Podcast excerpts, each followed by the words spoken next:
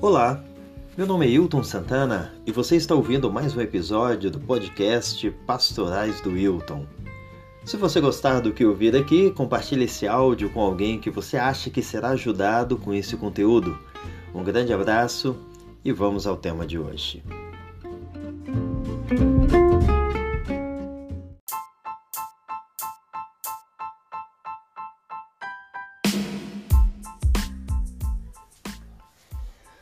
Você tem buscado a bênção de Deus? Você tem se esforçado para ser abençoado? Se tem feito isso, de que forma você tem feito?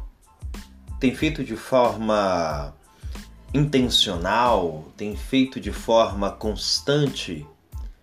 Ou por acaso você é como aquelas pessoas que buscam a bênção de Deus, mas se alcançar bem, se não alcançar, Tá tudo bem? A Bíblia nos conta de Jacó. Jacó é o terceiro patriarca da nação de Israel, é filho de Isaac, filho de Isaac e de Rebeca. Jacó é descrito por muitas pessoas simplesmente como um homem é, trapaceiro, como um homem enganador, como um homem que queria é, conquistar benefícios a todo custo. Mas essa, na verdade, é uma descrição muito superficial de Jacó e até mesmo uma descrição equivocada. Na verdade, Jacó é motivado, Jacó deseja intensamente as bênçãos de Deus desde o ventre da sua mãe.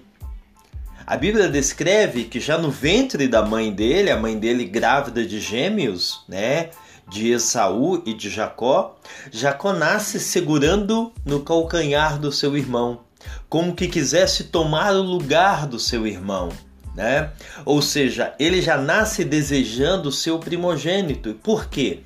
Porque o primogênito era aquele que recebia a bênção do pai né? Aquele que receberia a bênção de Deus como quem daria continuidade à nação, tá?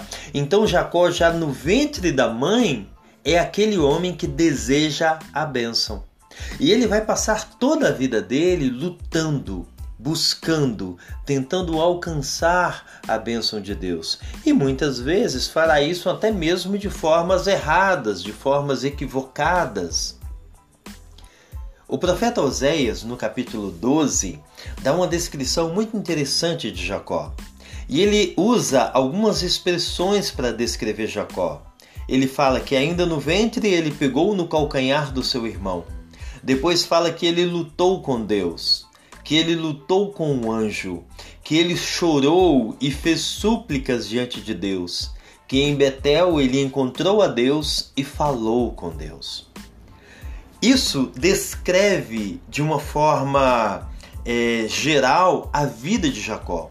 Um homem que buscou a bênção, que buscou ser abençoado.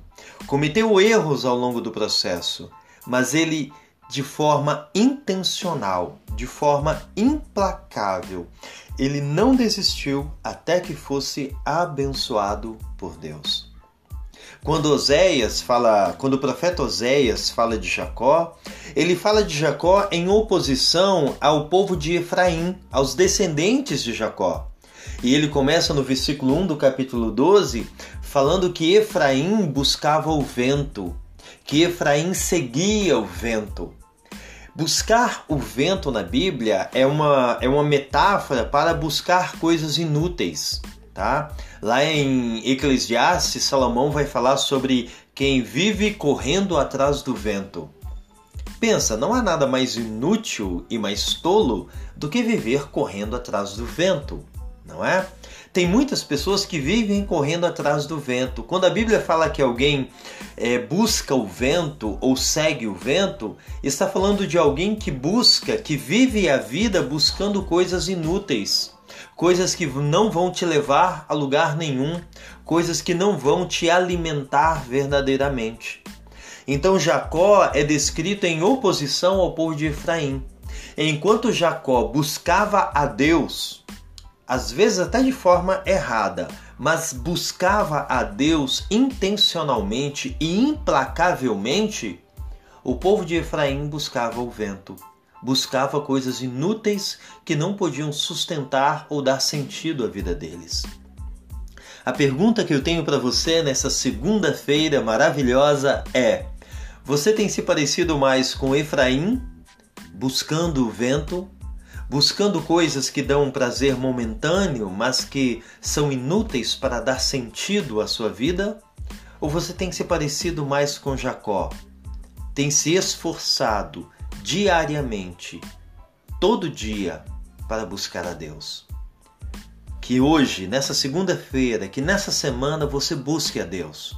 Você tome atitudes, tome decisões, faça escolhas intencionais para buscar a bênção de Deus. Porque a palavra de Deus diz que todo aquele que o busca encontrará. Jacó buscou a Deus e lá em Betel ele encontrou a Deus. Se você buscar a Deus, Deus te garante que você também o encontrará. Um grande abraço.